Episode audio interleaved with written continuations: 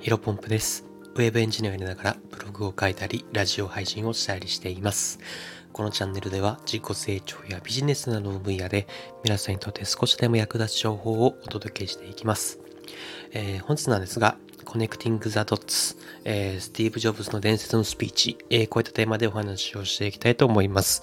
本日はね、あの、アップルの創業者である、まあ、皆様ご存知だと思いますけども、スティーブ・ジョブズの、えー伝説のスピーチと言われているですね、まあ、2005年の、えースタンダフォード大学の卒業式に出席をしたらしいんですが、えーそこで、えーと語られた、えー Connecting、Connecting the Dots ですね。ちょっと発音があれですけど これについてね、お話をしていきたいと思います。まあ結構有名な話ですかね。ただまあ、あの、内容を知らないとか、うん、伝説のスピーチって聞いたことがあるんだけど、うん、実際どういったことを喋ってるのか知らないっていう人も結構多いかなというふうに思いましたので、ちょっと今日はね、こういったことについて話していきたいと思います。まあ、このね、意味ですね。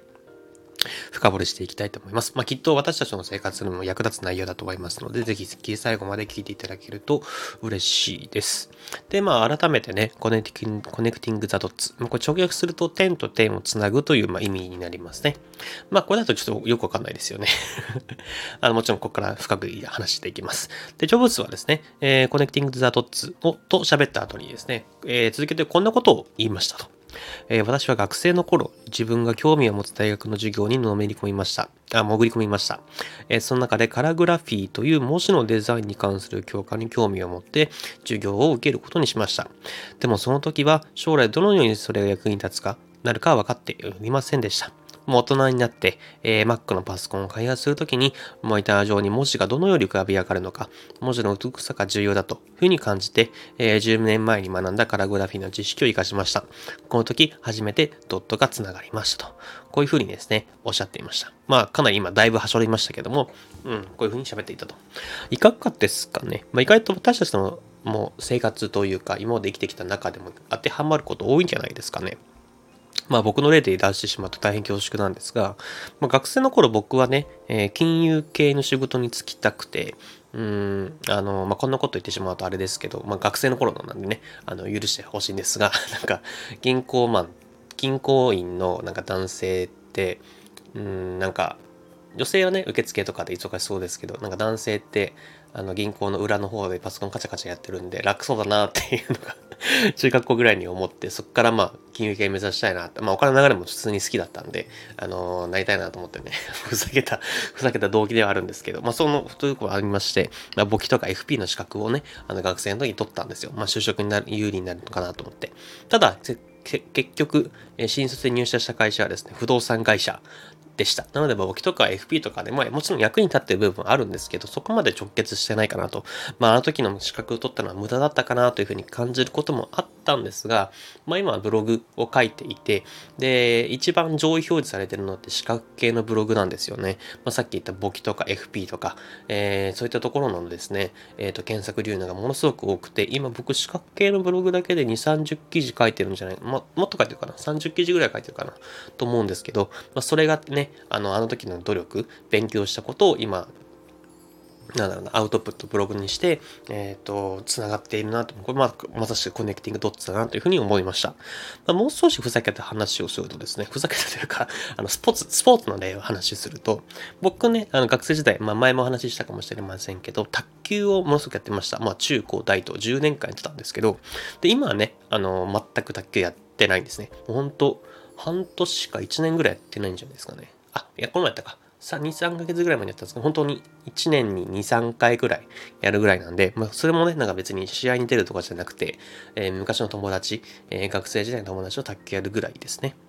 で、まあ、そんな感じなんですけども、今は卓球やってないと。なので、まあ、その10年間無駄だったかと言われると、そうではないなというふうに感じていて、えー、2000 2、3年前にゴルフも始めたんですね。で、ゴルフは今絶賛、ちょっと、あのーまあ、ブログとか、プログラミングとか、音声配信とか忙しいので、ちょっと意識的に避けているんですけども、毎日毎日行きたいなと思ってるんですね。まあ、それは一旦置いといて、で、まあ、ゴルフ始めましたと。で、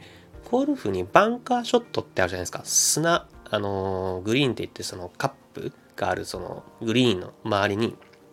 バンカー。まあ、フェアウェイの途中にもあるんですけど、まあ、砂場みたいなのあるじゃないですか。あそこから打つのって結構難しいというふうに言われているんですね。ただ、うーん、僕結構得意な方で、で、これなんでかっていうと、まあ、ゴルフの上手い人から聞いたんですけど、ま、テニスとか、まあ、卓球とかで結構スピンをかける競技あるじゃないですか。そのスピンをかける感じとバンカーショットの感覚って似てるみたいなんですね。なんで、そういう風に、えっ、ー、と、卓球とかテニスが好きな人、やってた人はバンカーショット得意っていう風にですね、まあ、あの、ゴルフ上手い人から言われて、あ、なるほどなと。確かに全然苦じゃないんですよね。結構初心者の人だと、ゴルフのバンカーショット入ったら、もう嫌だーって言って